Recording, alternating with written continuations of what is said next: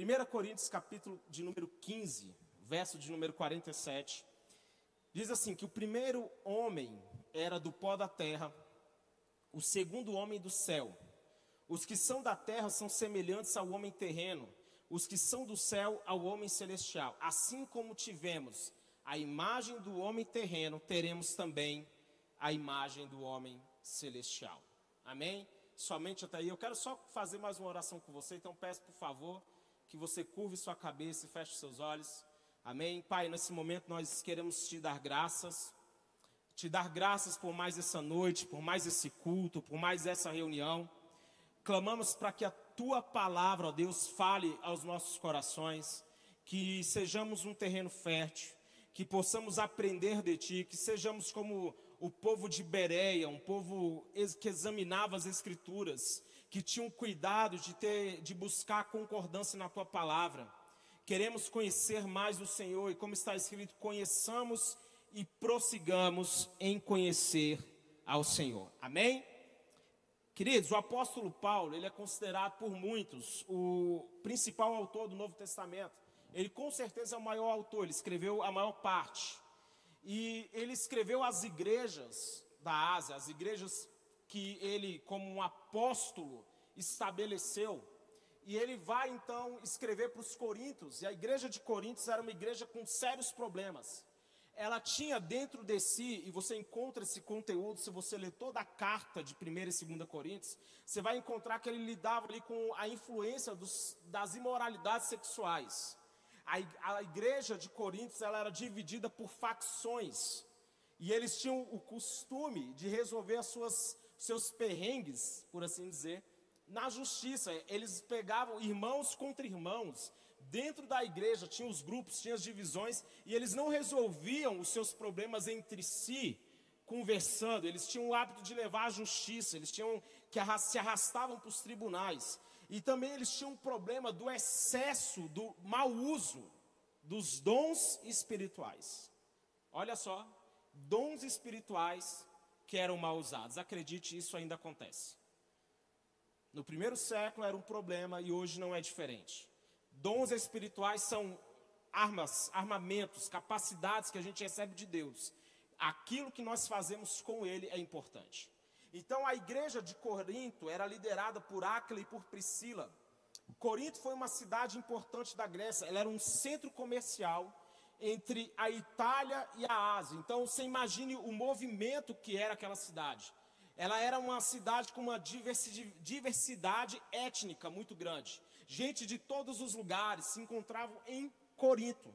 Então Corinto passa a ser uma, uma espécie de centro cultural da época. Era um lugar de muita influência, um lugar de muitos encontros, onde as pessoas viam de tudo. Imagina um lugar onde você vê de tudo. Era Corinto. Então, esse êxito comercial que Corinto tinha era desafiado pela sua decadência. Como eu disse, a imoralidade lá era tão grande que um filósofo chamado Aristófanes vai dizer o seguinte: como um coríntio, era uma expressão que ele usava para como sinônimo de imoralidade sexual. Quando ele queria ligar alguém falar assim, que alguém estava praticando um ato de imoralidade sexual que chamava a atenção, ele falava assim: está agindo como um coríntio como alguém de Corinto, alguém que tem esse comportamento, essa imoralidade sexual. Então essa carta que Paulo escreveu, ele combate muito desses problemas, dessas, desses desafios que a igreja lá naquele lugar enfrentava. Então ele começa a falar aqui sobre esse a diferença entre o homem terreno e o homem celestial.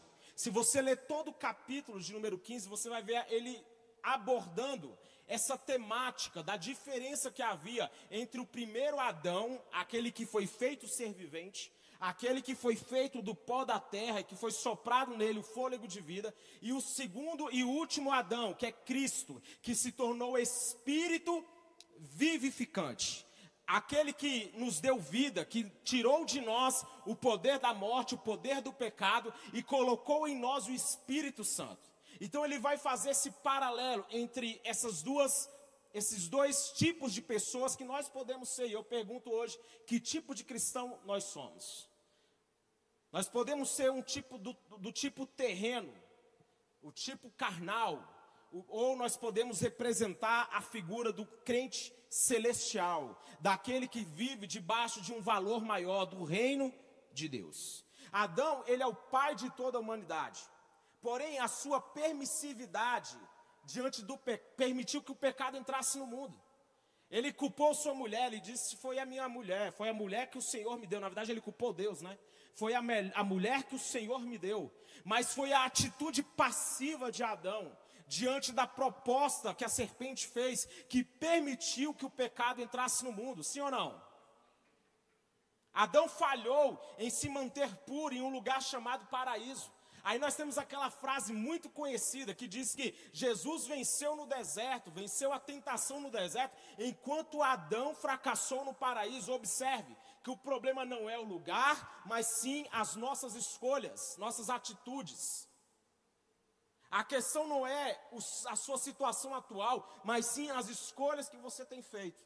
Nós estamos aí na reta final do ano, nós já estamos aí entrando no mês de dezembro e, por coincidência, é o meu aniversário. Quem pegou essa referência? Quando a mulher viu, a Bíblia lá em Gênesis 3,6, quando a mulher viu que a árvore parecia agradável ao paladar, era atraente aos olhos e, além disso, desejável dela para se obter discernimento, tomou do seu fruto, comeu, deu ao marido que comeu também. Então, o, quais são as características de um homem movido, de um homem é, terreno que se move por cobiça? Primeira característica: um homem terreno ele vai se mover por cobiça.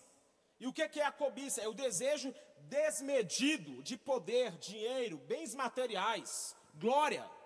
Quando a mulher viu que a árvore parecia agradável ao paladar, ela cobiçou, repita comigo, cobiçou. E acredite, há muitos de nós hoje que nos movemos apenas pela cobiça, pelo desejo desenfreado de ter alguma coisa. E, e, a grande verdade é que o sucesso é medido, na maioria das vezes, unicamente pelas coisas que você possui. As pessoas são medidas por aquilo, pelos cargos que elas ocupam, pela sua conta bancária. As pessoas hoje são medidas pelo status que elas apresentam nas suas redes sociais.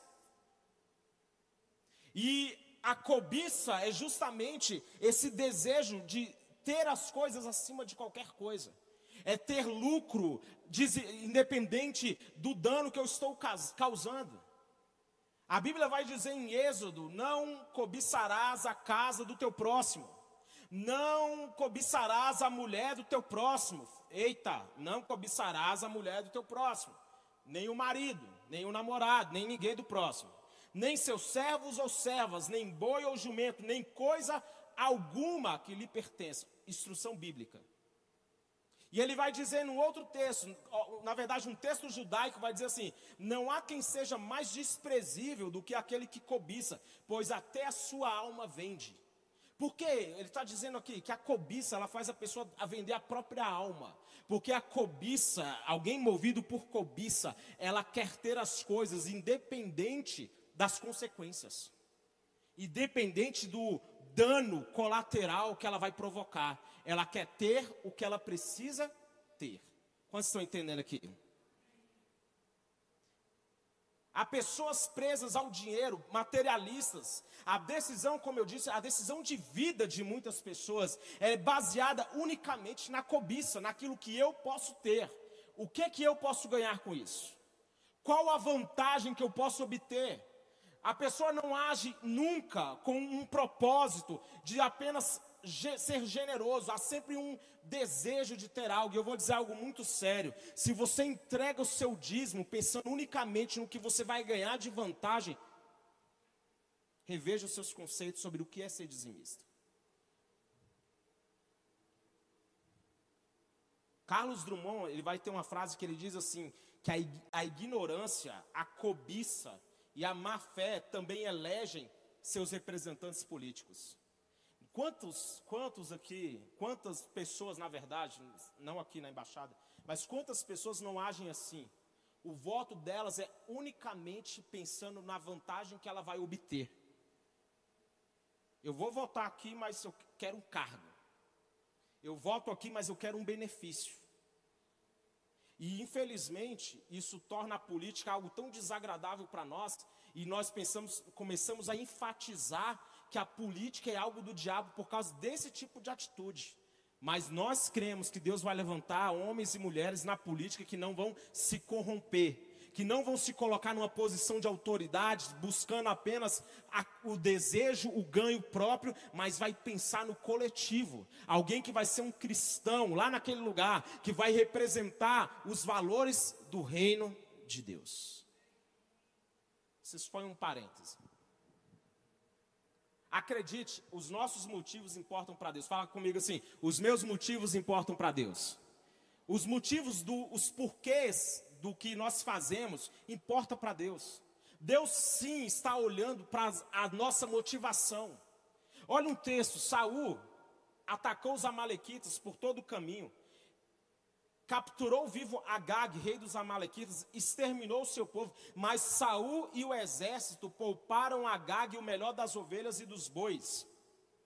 Pouparam tudo que era bom, mas tudo que era desprezível e inútil destruíram por completo. Então Deus falou para Samuel: Arrependo-me de ter constituído Saul rei.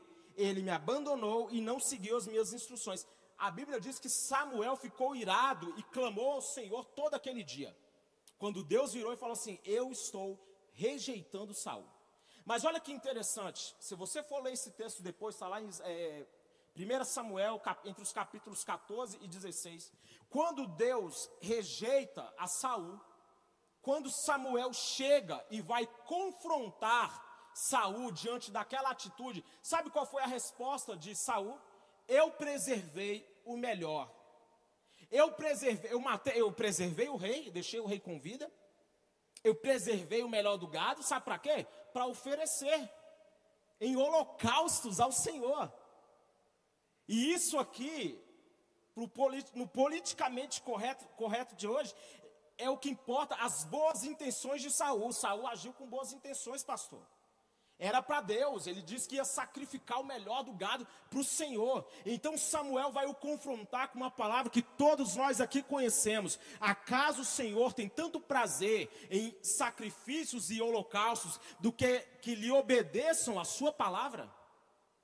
Então, nós vemos que Deus rejeitou Saul, mesmo que as intenções de Saul aos olhos naturais fossem boas. Deus preza para aqueles que desejam, acima de tudo, obedecer a sua palavra, a sua instrução.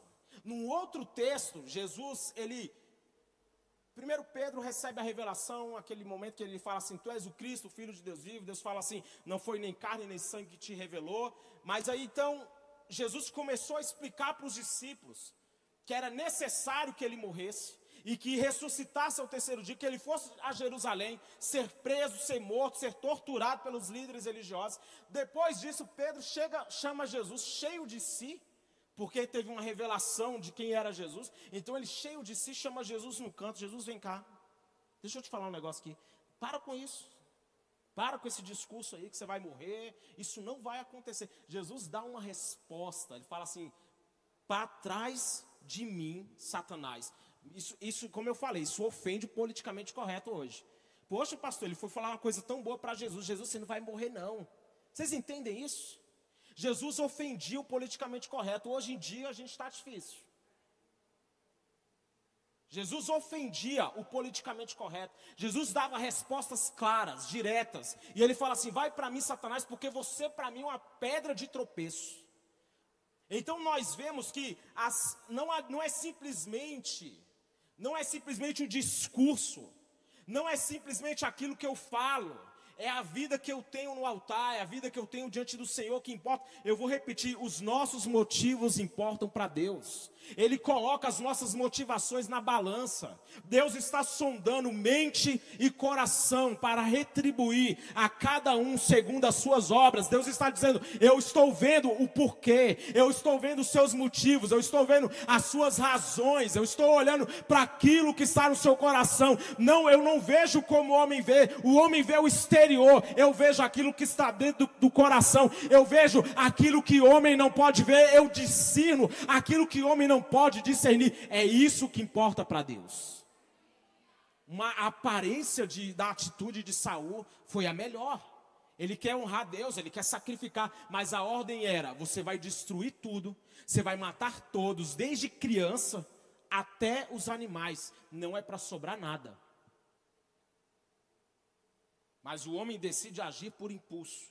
O homem terreno ele se move assim por cobiça, apenas buscando os próprios desejos, pró os próprios motivos. E quantos casamentos não afundam por causa disso?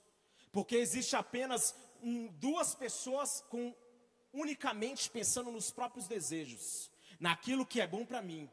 Hoje as pessoas, é, o pastor Borges, o Cote, ele vai falar isso. Hoje as pessoas não são fiéis aos princípios, elas são fiéis aos sentimentos delas. Elas não são fiéis à palavra, elas são fiéis àquilo que ela está sentindo. Ah, eu não estou me sentindo feliz no casamento, então eu vou separar. Ah, eu não estou me sentindo feliz nessa empresa, então eu vou ser um funcionário ruim. Ah, eu não estou me sentindo bem na igreja, então agora eu vou tomar uma decisão, agora eu não sirvo mais. Não seja guiado pelos seus sentimentos. Seja guiado pelas verdades, seja guiado pela palavra, seja guiado pelo Espírito Santo. O homem terreno, ele se move por aquilo que vê. Quando Eva viu que era atraente aos olhos, o homem terreno, ele é guiado por vista e não por visão. Não tem propósito. A árvore, a Bíblia diz que era desejável aos olhos. Algumas pessoas guiadas unicamente por aquilo que elas estão vendo, unicamente por aquilo que elas estão percebendo. Contudo, nós somos chamados não para andar por aquilo que nós estamos vendo. Por que isso?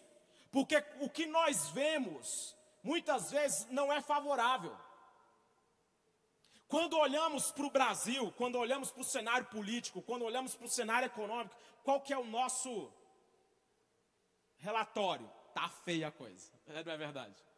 Quando olhamos para as coisas como elas estão, nos assustamos. Quando olhamos para aquilo que nós estamos vendo, ficamos incrédulos. Mas a Bíblia diz que nós não fomos chamados para andar por vista.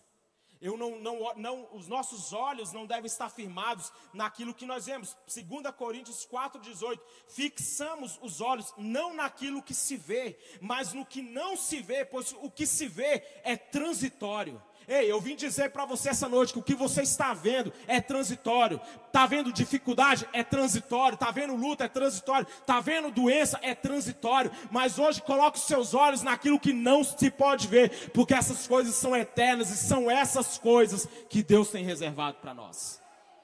Deus tem reservado para nós coisas celestiais. As nossas convicções enraizadas na verdade. E por que, que eu digo isso? Porque as nossas crenças pode estar em, ancorada nas coisas erradas. Você pode ter uma crença na sua vida de coisas que você viveu na sua infância, traumas que você viveu na sua infância, e você tem isso como uma verdade. Pessoas que viu a, o, o pai sendo violento com a mãe. Então ele, ele ou ela desenvolve uma crença que casamento é algo ruim sofreu uma violência sexual quando era na infância e desenvolve uma crença que toda que ninguém é confiável. Essas crenças que você desenvolveu na sua infância são hoje uma realidade para você, podem até ser são coisas que o diabo deixou enraizadas aí no seu coração por causa de atitudes de outras pessoas. Mas a nossa crença deve estar enraizada nas verdades que estão na palavra de Deus sobre nós. É aquilo que está na palavra de Deus, é aquilo que está na Bíblia, é aquilo que está escrito nesse texto, que é a verdade que Deus tem para a nossa vida. Então, muitas vezes nós precisamos lutar contra os enganos, contra as crenças erradas. E esse texto que eu falei, de nós fixarmos os nossos olhos não no que se vê, ele é mais desafiador do que se parece. Não é simples. Não é simplesmente você ah, parar de olhar para a situação. Como, como, pastor? Eu deixo de olhar para aquilo que está acontecendo na minha vida?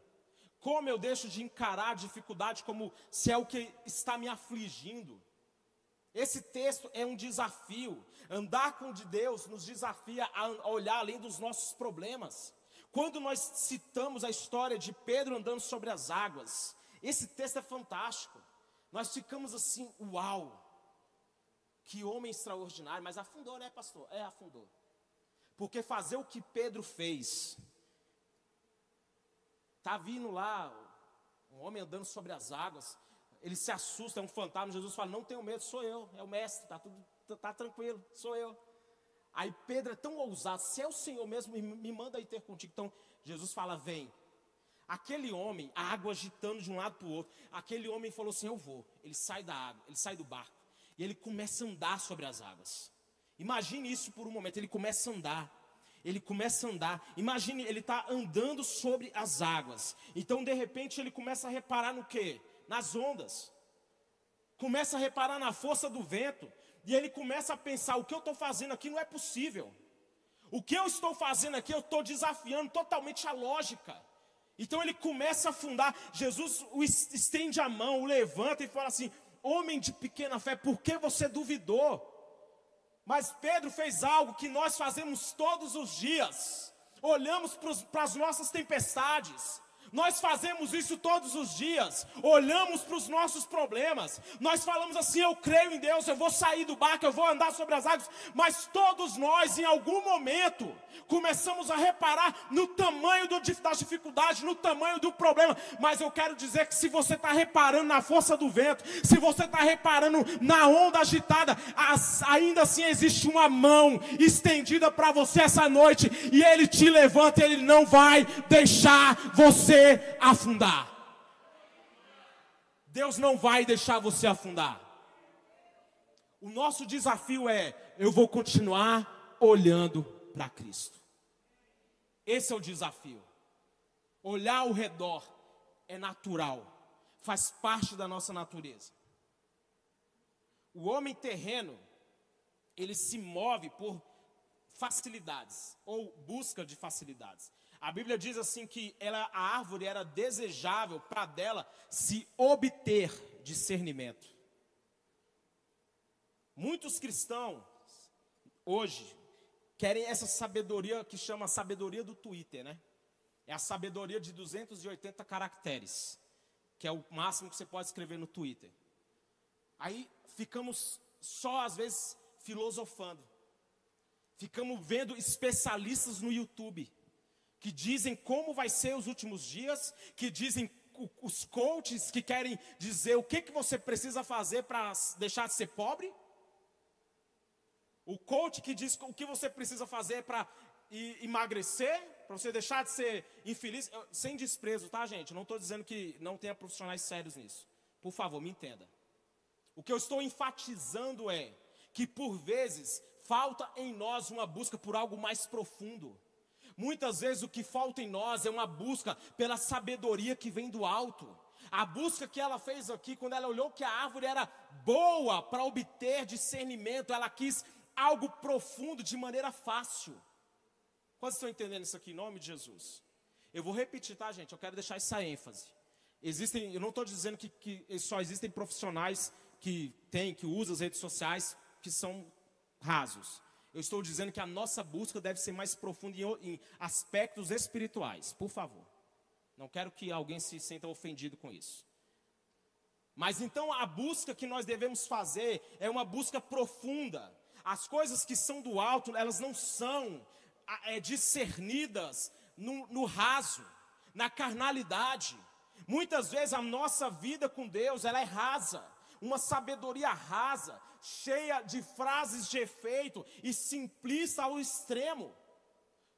Simplificamos às vezes as lutas das pessoas, Damos, colocamos, é, é, é, fazemos pouco caso dos dilemas que as outras pessoas têm.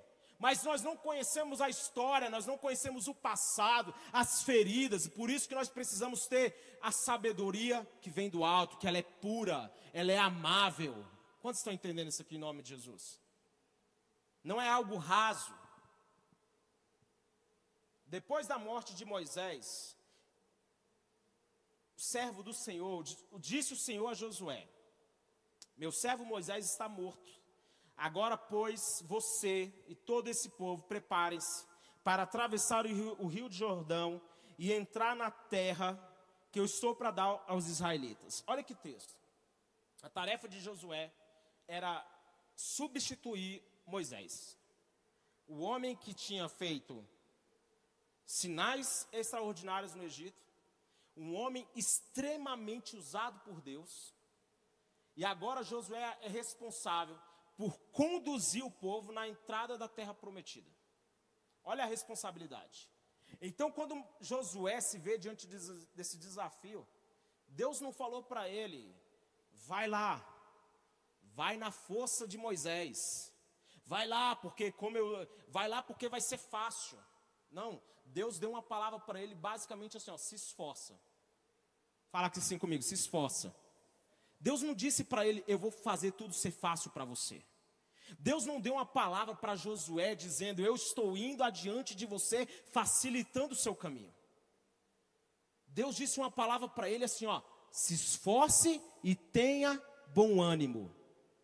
Jesus não, oh, perdão, Deus não trouxe, não trouxe simplicidade para o desafio que Josué teria. Deus apenas deu uma instrução para ele: se esforce e tenha bom ânimo. Sabe por quê? Porque eu vou com você por onde quer que você andares. Deus não deu garantias para ele que ia tornar o caminho dele fácil. Porque acredite, a caminhada cristã, ela não vai ser fácil para nenhum de nós. A caminhada cristã não é marcada por uma, por uma vida deitada numa rede. A caminhada cristã não é uma vida de facilidades, onde Deus vai fazer mágicas para nós alcançarmos aquilo que nós precisamos. A palavra de Deus para Josué foi: se esforce. A palavra de Deus para Josué foi: tenha bom ânimo. A palavra de Deus para Josué fala: se esforce, se dedique, porque aí eu vou com você. Eu vou estar indo com você, mas acredite, Deus não tirou de Josué a responsabilidade dele se esforçar. Quantos estão entendendo isso? Ei, se esforce. Quer casar? Se esforce. Né? Chama a menina para sair, se esforce. Quer ser bonito? Quer ser magro? Vai para academia e para de comer. Isso é difícil. Fala assim, se esforça. Fala, com, fala fé, assim, se esforça. Gente, a gente vai entrar agora no Conquistando. Quantos projetos não vão ter lá, como um dos primeiros lá no caderninho de sonhos, assim? Em 2022 eu vou emagrecer. Em 2022 eu vou para academia. Em 2022 eu vou começar minha faculdade. Em 2022 eu vou comprar minha casa. Em 2022 eu quero comprar meu carro. Aí tá se esforçando, tô, eu, eu acordo de manhã, como lá meus dois pães de sal. Na hora do almoço aquele prato de pedreiro, né? Não quero correr, não gosto de ir para academia, não quero saber de ninguém dizendo para o que, que eu tenho que comer, né, Fernando? É desse jeito, né? Tá lá a instrução, pra, melhora a sua alimentação. Não quero, quero continuar comendo hambúrguer todo dia à noite. Eu mesmo, eu mesmo sou um fã de bacon. E preciso trocar esse meu hábito. Mas tem que ter esforço. As coisas na nossa vida, ah, pastor, eu sou cristão. Deus vai me abençoar, vai, irmão, mas Ele vai te abençoar no seu esforço. Deus vai te prosperar, vai, naquilo que você está disposto a fazer. Pastor, Deus não vai me abençoar simplesmente porque eu estou vindo à igreja, não, querido, não. Pode chocar você, mas não. Tá? Eu vou dizer uma coisa para você. Tem uma vaga de um concurso público. Tem apenas uma vaga. Está concorrendo você que é crente que vem na igreja, que senta nessa cadeira bonitinho aí, que levanta na hora da palavra, diz amém, diz glória a Deus, que na hora do louvor você não fica conversando nem passeando, você fecha seus olhos, você adora. Mas se você está aqui no culto, e quando você chega em casa, você não pega num caderno, não pega num livro, mas se tem um espírita lá fora que está estudando, está lendo, tá paga, ele, é ele que vai passar, tá, irmão? Mas é, é isso mesmo, é ele. É ele. É ele. Ah, mas pastor, eu sou crente. É, irmão, mas quem vai passar é quem estudou. Por que isso? Porque Deus não está fazendo mágica para abençoar ninguém. Eu creio na bênção, eu creio num Deus que nos que vai adiante de nós, mas tem coisas que são indispensáveis no reino. semeadura. Eu planto, eu planto e eu tenho um Deus que garante a minha colheita. Nós não podemos viver circunstanciados e dizer que vivemos pela fé. A fé não respeita contingências naturais, mas ela enxerga além daquilo que se mostra na superfície. Olha que frase. A, vê as coisas além do natural. Quando Abraão e Ló vão se separar, a Bíblia diz que Ló viu o vale do Jordão todo bem irrigado, e ele vai falar assim: é como o jardim do Senhor. Mas aquele lugar lindo que ele visualizou, que ele enxergou, que ele viu, tinha um problema muito sério. Os habitantes da terra tinham já um péssimo testemunho diante de Deus, e Ló sabia disso.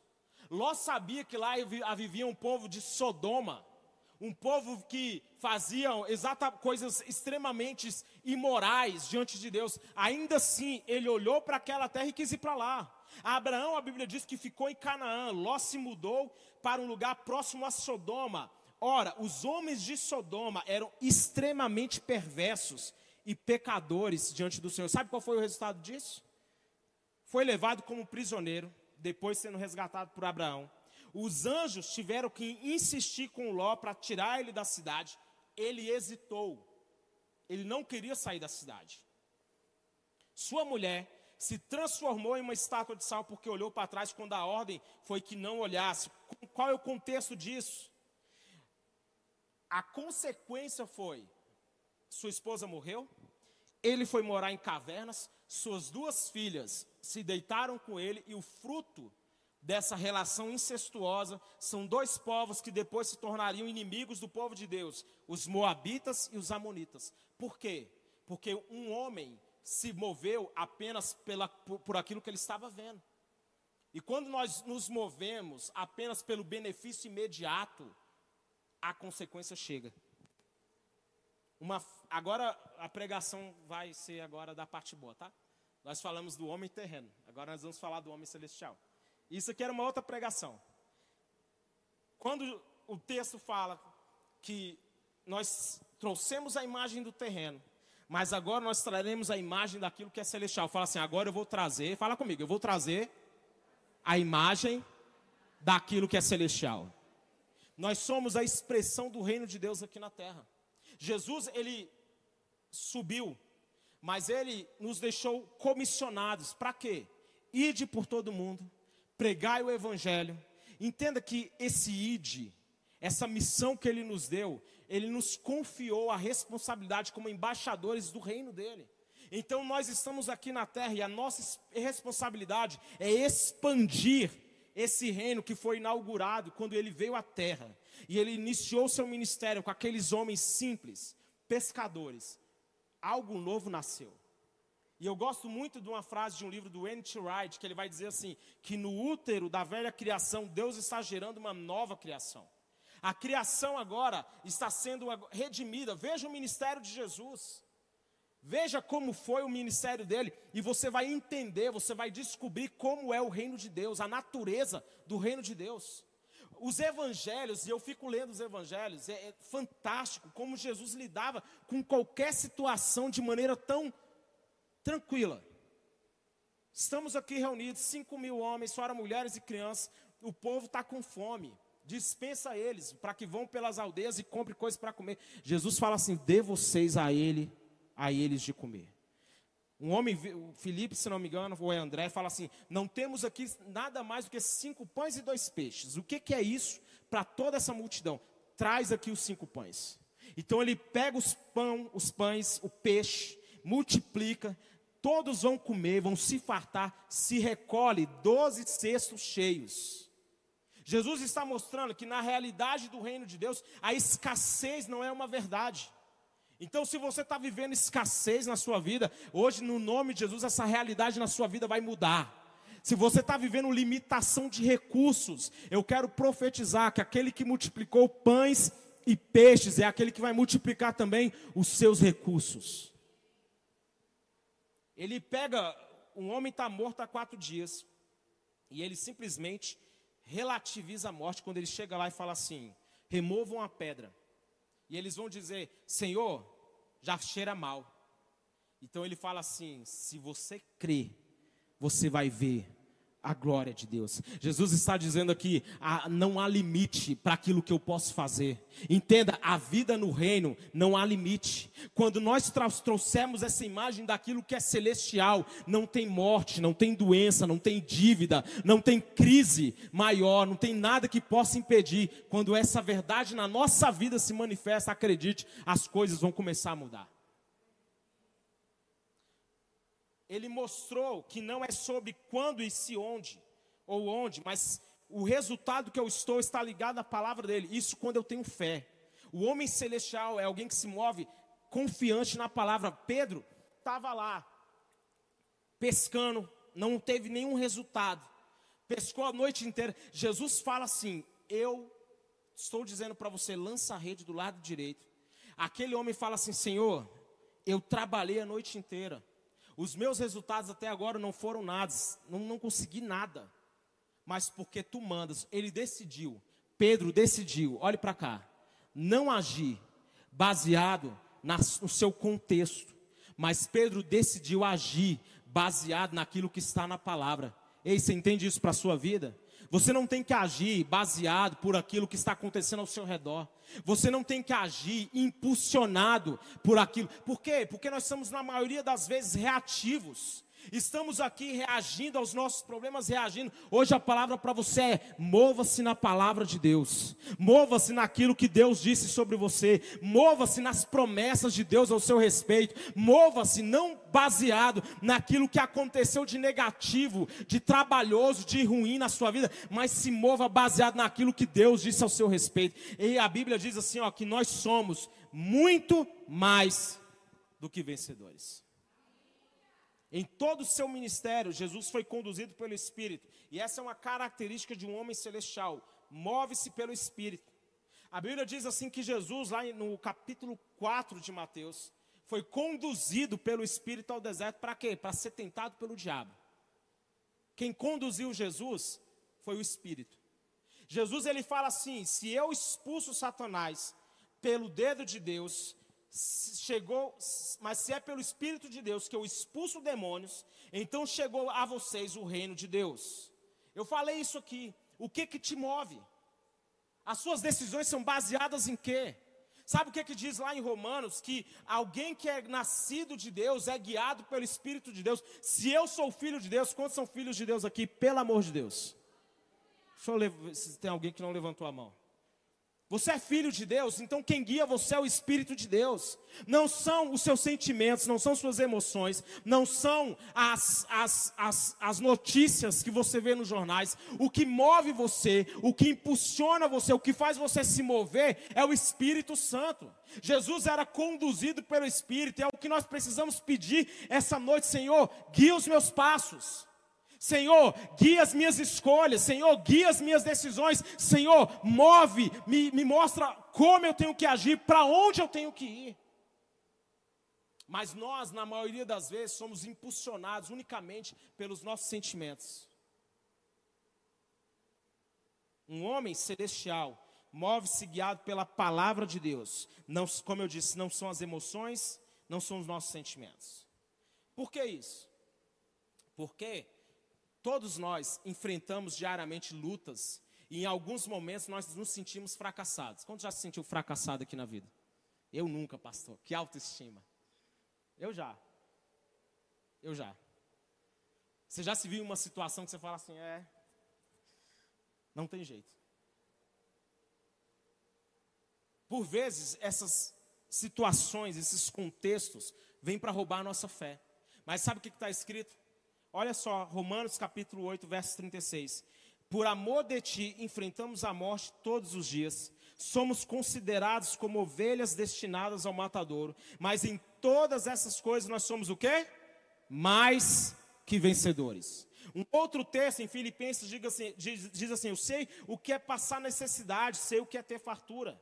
Aprendi o segredo de viver contente em toda e em qualquer situação, seja alimentado, seja com fome, tendo muito ou passando necessidade. O que, que ele diz? Tudo posso naquele que me fortalece. Jesus, em outro momento, diz: aproximou-se a hora, e quando vocês, vocês serão espalhados, cada um para sua casa, vocês vão me deixar sozinho, mas eu não estou sozinho, meu Pai está comigo.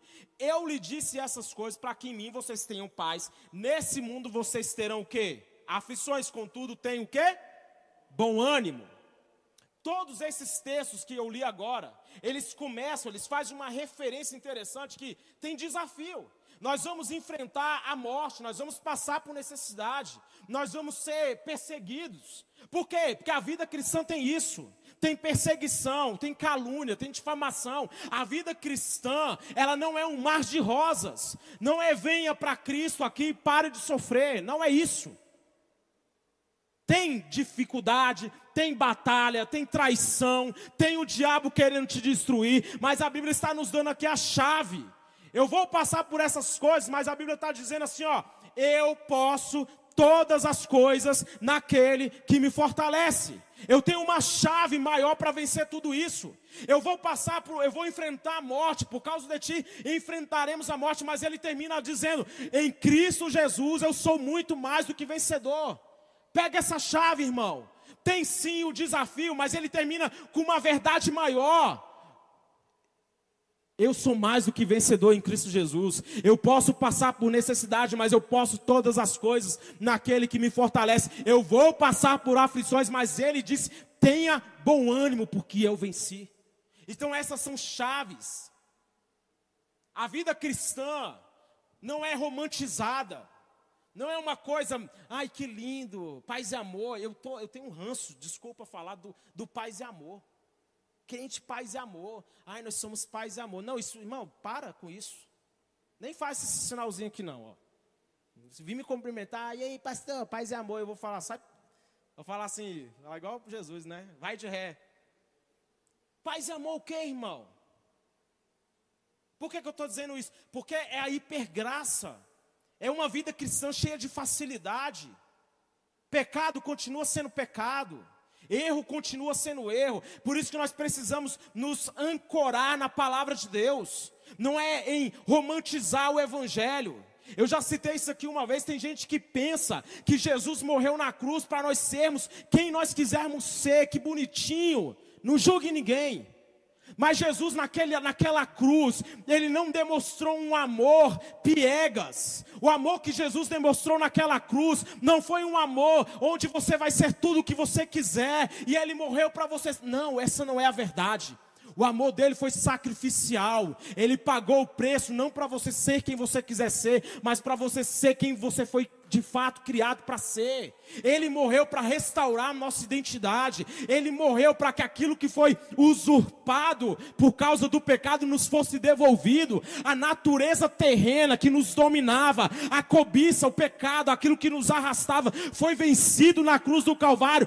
Na cruz do Calvário o pecado foi vencido e nós não podemos, não precisamos mais viver amarrados a nenhuma natureza pecaminosa. Por quê? Porque nós somos feitos novas criaturas em Cristo Jesus.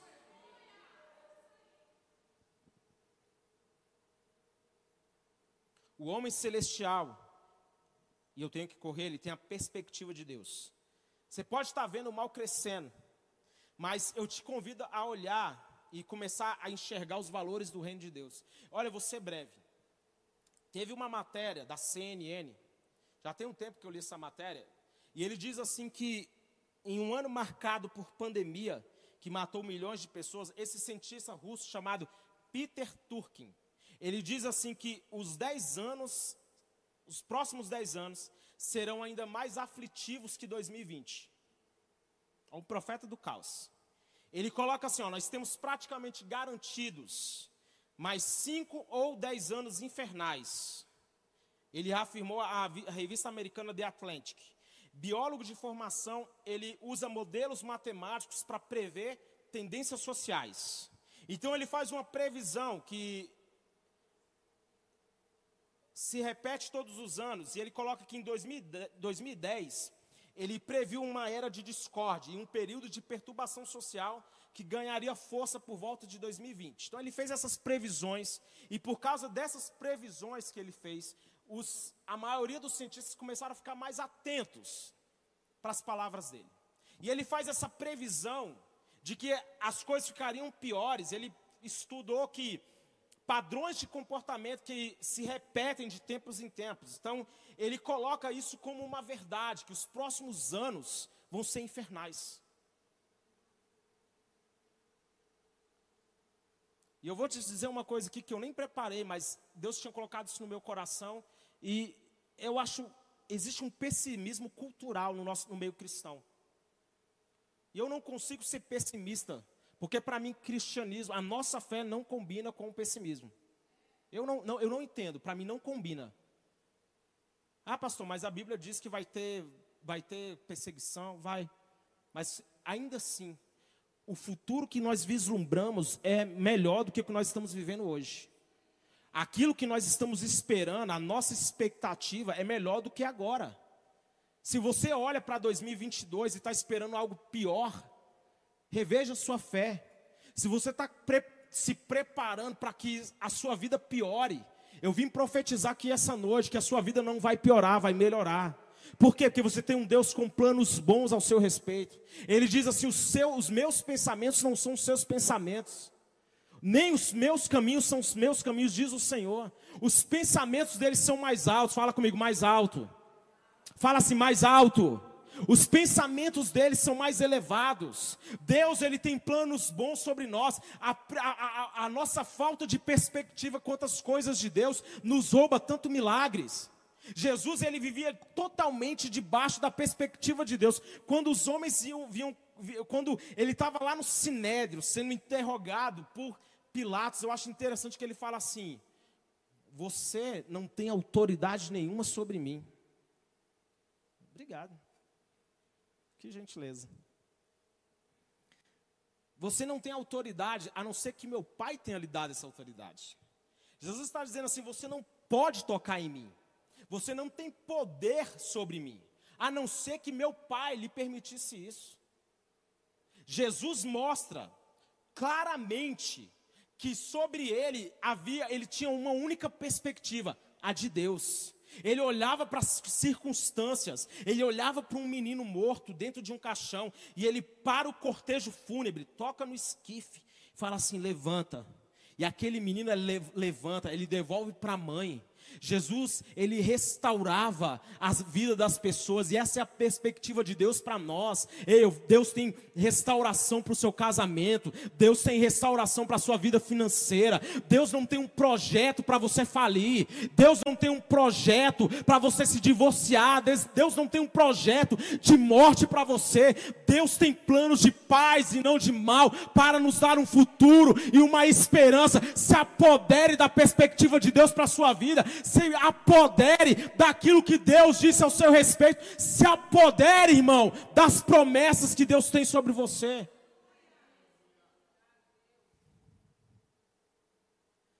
Ou nós vamos agir por medo, ou nós vamos agir por fé.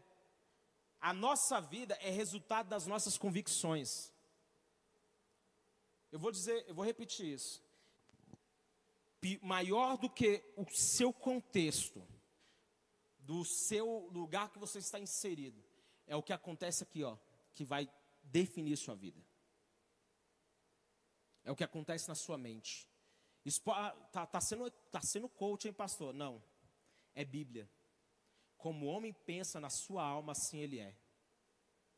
A sua perspectiva, aquilo que acontece no seu coração, aquilo que molda você. E nós, nós temos dois princípios poderosos que modelam a nossa vida: medo ou fé. Ou é o medo que modela as suas escolhas, ou é o medo que guia os seus passos, ou é a fé. Fé, e eu já citei isso, é você olhar para o futuro e ver como Deus vê. O medo é você olhar para o futuro e imaginar o pior cenário possível. E aquilo que você imagina na sua alma vai acontecer. Por quê? Porque os nossos pensamentos são poderosos. Nós somos produtos dos nossos pensamentos. Se você pensar é tão interessante que você que nós, os nossos pensamentos eles vão se repetindo. Olha, eu, eu, eu, eu citei isso uma vez. Você pega o seu Facebook, às vezes você está com um versículo na mente. Quando eu, eu vou olhar nas minhas lembranças, há três, quatro anos atrás, na mesma data, eu postei um, o versículo. Eu acho interessante isso, como os nossos pensamentos são assim. E um estudo que eu li há muito tempo, de um livro chamado O Poder do Hábito, ele fala assim: que 95% dos nossos pensamentos são sempre os mesmos. Se nós permitirmos que o medo modele o nosso mundo, é o que vai acontecer. E a Bíblia diz que sem fé é impossível agradar a Deus. Eu quero concluir, querido. Qual a imagem que nós temos trazido? O homem terreno ou o homem celestial? O homem terreno, como eu disse, ele se move por cobiça, ele se move por vista, ele se move por impulso, ele se move pelo prazer. Mas o homem celestial, ele se move no espírito. Ele tem um propósito, fala assim comigo, propósito. Um homem celestial é alguém que tem propósito. É alguém que tem uma motivação, que se move pela perspectiva do céu. E eu, e eu creio que nós somos a expressão do reino de Deus aqui na terra. A imagem do terreno. Olha o texto que eu li lá no início. O que, que ele diz? O primeiro homem era pó da terra o segundo homem do céu. Os que são da terra são semelhantes ao homem terreno, os que são do céu ao homem celestial. E ele termina com um desafio. Como tivemos a imagem do terreno, nós todos tivemos essa imagem. O nosso DNA, o modelo que nós recebemos, a nossa herança, era do homem terreno, é Adão. É o homem que caiu, o homem que pecou, o homem que perdeu a sua posição, por quê? Porque permitiu que o pecado entrasse. Mas a Bíblia está dizendo aqui que, como nós trouxemos a imagem do terreno, agora nós devemos trazer a imagem do celestial. O celestial é, a, é o segundo Adão, é aquele que a Bíblia diz no mesmo capítulo 15 de, do livro de 1 Coríntios, que se tornou espírito vivificante. Em Cristo Jesus nós somos novas criaturas. Nós somos novas criaturas. A velha natureza, ela vai se mortificar. Você não é mais alguém preso ao pecado, você não é alguém escravo da dívida, você não vai ser escravo de vício, você não vai ser escravo de cigarro, de pornografia, você não vai ser alguém que não tem, que não consegue avançar em projeto algum, você não vai ser alguém que vai ficar parado no tempo com a mente cauterizada. Você é uma nova criatura. Você tem um modelo, tem um arquétipo, que é quem? Que é aquele que veio à terra, Jesus Cristo, que foi fiel até a morte, que nos ensinou um modelo de vida cristã perfeito. Ele por onde passava, transformava a vida das pessoas, por onde ele passava, ele impactava a vida das pessoas. Uma mulher cirofenícia estava lá com a filha endemoniada, clama, clama, clama, Jesus vira para ela: "Eu não tenho nada para você agora, eu não posso pegar o pão dos filhos e lançá-lo aos cachorrinhos", mas aquela mulher fala assim: até os cachorrinhos comem da mesa do Senhor. Então Jesus fala: vai, sua fé fez acontecer. Querido, entenda, nós somos chamados para viver debaixo dessa atmosfera. Não é mais na atmosfera do homem que caiu. Não, não, não. Essa não é a nossa natureza. Ei, essa não é a sua natureza. O cigarro, o vício, o pecado não é mais a sua natureza. Fala assim hoje: eu não quero essa natureza mais. Eu quero a imagem do celestial. Eu quero ser como Ele. Eu quero ser como Ele. Isso é muito ousado, pastor, para todos nós. Mas você pode levantar a sua mão e falar assim: Eu quero ser como Ele. Fala com fé, irmão. Eu quero ser como Ele. Sabe o que a Bíblia diz? Que Ele é primogênito de muitos. Ele é o nosso modelo, Ele é o nosso referencial. Eu quero andar como Ele andou. Se coloque de pé.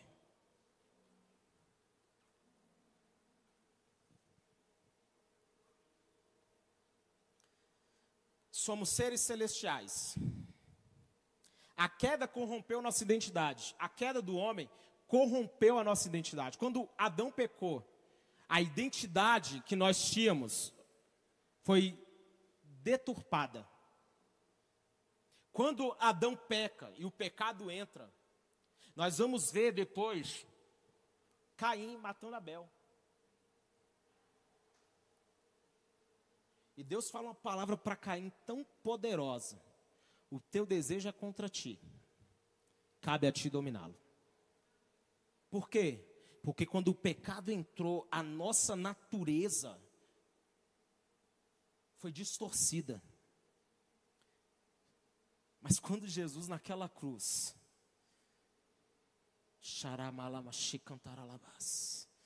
Quando ele naquela cruz, o justo pelos injustos, aquele que não tinha pecado, quando ele estava naquele madeiro,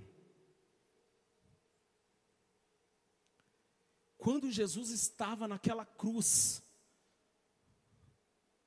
levando sobre si o pecado de toda a humanidade, como a Bíblia diz, o justo pelos injustos para nos conduzir a Deus.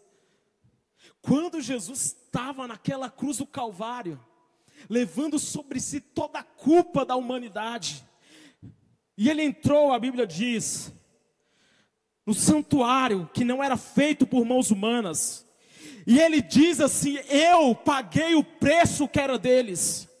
E naquele momento a nossa natureza foi redimida. Nós não somos mais homens terrenos, somos homens celestiais, mulheres celestiais, somos filhos de Deus, somos o povo de Deus.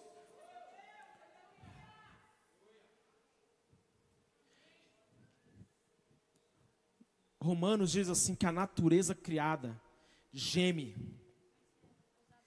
e aguarda com grande expectativa que os filhos de Deus se manifestem. Imagine quando isso acontecer. Quando você pensar em, em uma invasão celestial, não fique pensando em anjos, porque os anjos não vão vir à terra para ministrar. A Bíblia diz assim que ele faz dos seus anjos como me ajuda, pastor Mateus. Ele faz os seus anjos como. Não, os anjos são como vento e os ministros como labareda de fogo. Algo assim. Eu não lembro agora do, dos anjos.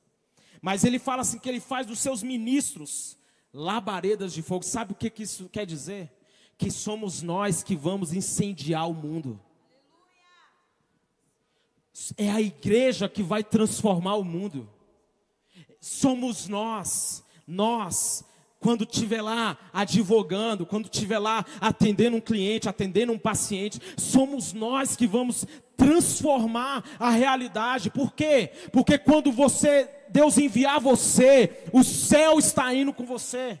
Quando Deus te mandar ir para um lugar, a atmosfera do céu está indo com você. Você crê nisso, irmão? Sabe por que, que nós ainda não temos tanta essa convicção? Porque quando nós tivermos essa convicção que nós estamos sendo enviados, e no, nesse ato de nós estamos sendo enviados, nós estamos carregando essa atmosfera do céu conosco. Quando nós chegarmos numa empresa, a atmosfera vai mudar. A atmosfera vai mudar. Não vai ser você que vai lá ficar se corrompendo. Tá lá no meio da rodinha, se contaminando. Não, você chegou, vai ter uma mudança na atmosfera. E, e não é aquela atmosfera de chegou o crente. Não, não é essa não. É que ambiente legal, fulano está aqui.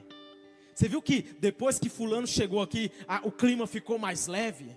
Olha como é, é, é diferente.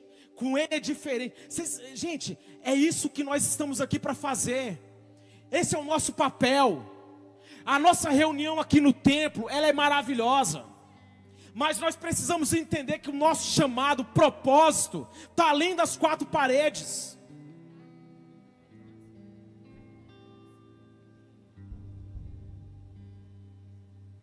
Quem é um homem celestial é conduzido pelo Espírito. E hoje eu peço para você fechar os seus olhos. E se puder por um momento clamar por isso, Senhor, me conduz. Eu quero ser uma expressão do teu reino aqui na terra. Eu quero que quando as pessoas estiverem comigo, elas sejam impactadas pelo, por aquilo que o Senhor colocou em mim. Não é ser alguém com palavras duras para as pessoas não é colocar estereótipos, não é dizer, ei, você vai para o inferno, não, não. Não é ser dominado por um evangeliquez, não.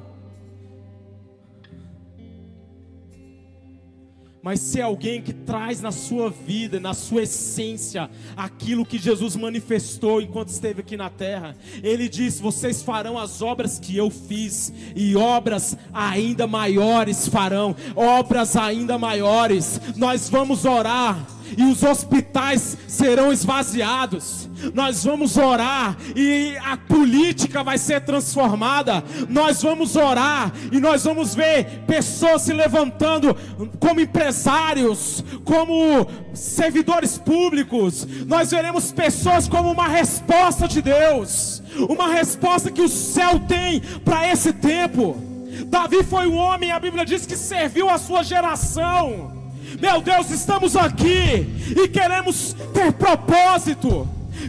Estamos aqui, queremos ter algo para fazer, algo maior do que nós, algo maior do que as nossas necessidades. Queremos cumprir o ID, queremos ver o Evangelho do Reino, esse Evangelho que muda realidades que transforma a vida das pessoas. Esse evangelho onde uma mulher estava lá atrofiada, atrofiada, andando encurvada. Então Jesus fala para ela: vem aqui. E ele toca naquela mulher, e aquela mulher se levanta, muda a postura dela, porque ela teve um encontro com aquele que pode mudar a vida dela.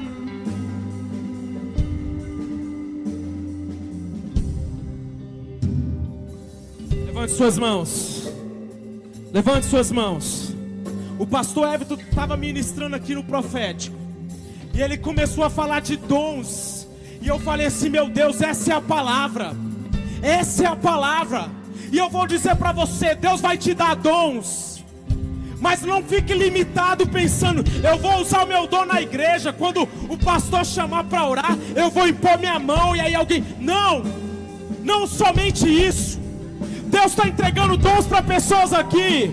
Que quando você estiver lá no seu trabalho, as pessoas vão até você, vão falar assim: Ei, você tem uma palavra para minha vida, e você vai dizer: Eu tenho, eu tenho algo sobre mim, eu tenho algo de Deus para dar para você. Eu não sou dessa terra, Deus me deu algo maior do que eu. Aviva, Senhor a tua obra no decorrer dos dias e no decorrer dos dias faz ela conhecida. Oh, faz ela conhecida, faz a tua obra vista, faz a tua obra percebida, que a tua obra seja vista em todos os lugares, que a tua presença, Senhor, seja vista em todos os lugares, que a tua presença esteja em todos os lugares, como as águas enchem o mar, a tua glória, Senhor, encherá toda a terra. Nós oramos por isso.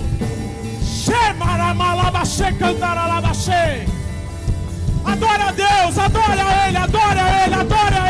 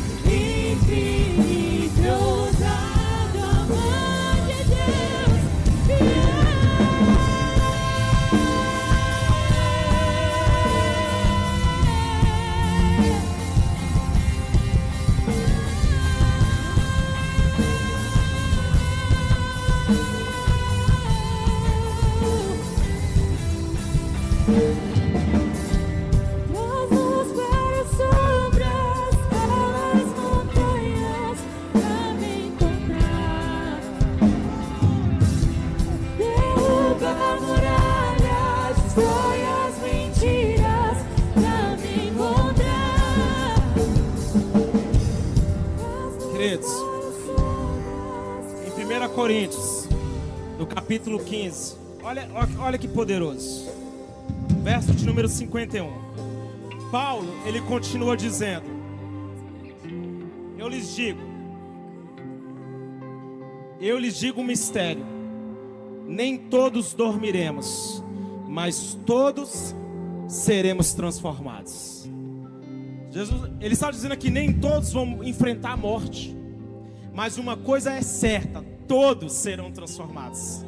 Todos serão transformados. Todos vão, vão deixar essa característica de um homem terreno. E todos vão passar a ter uma característica de um homem celestial.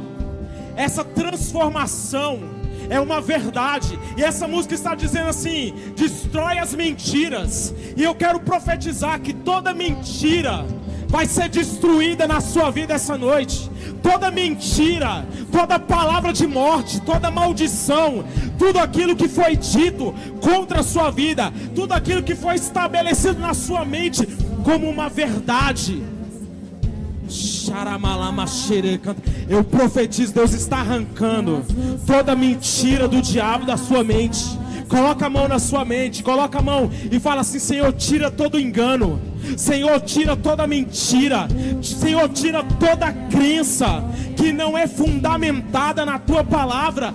Tira toda crença que não tem como base aquilo que o Senhor tem para minha vida, o propósito que o Senhor tem para minha vida. Vamos adorar a Deus mais um pouco. Levante suas mãos.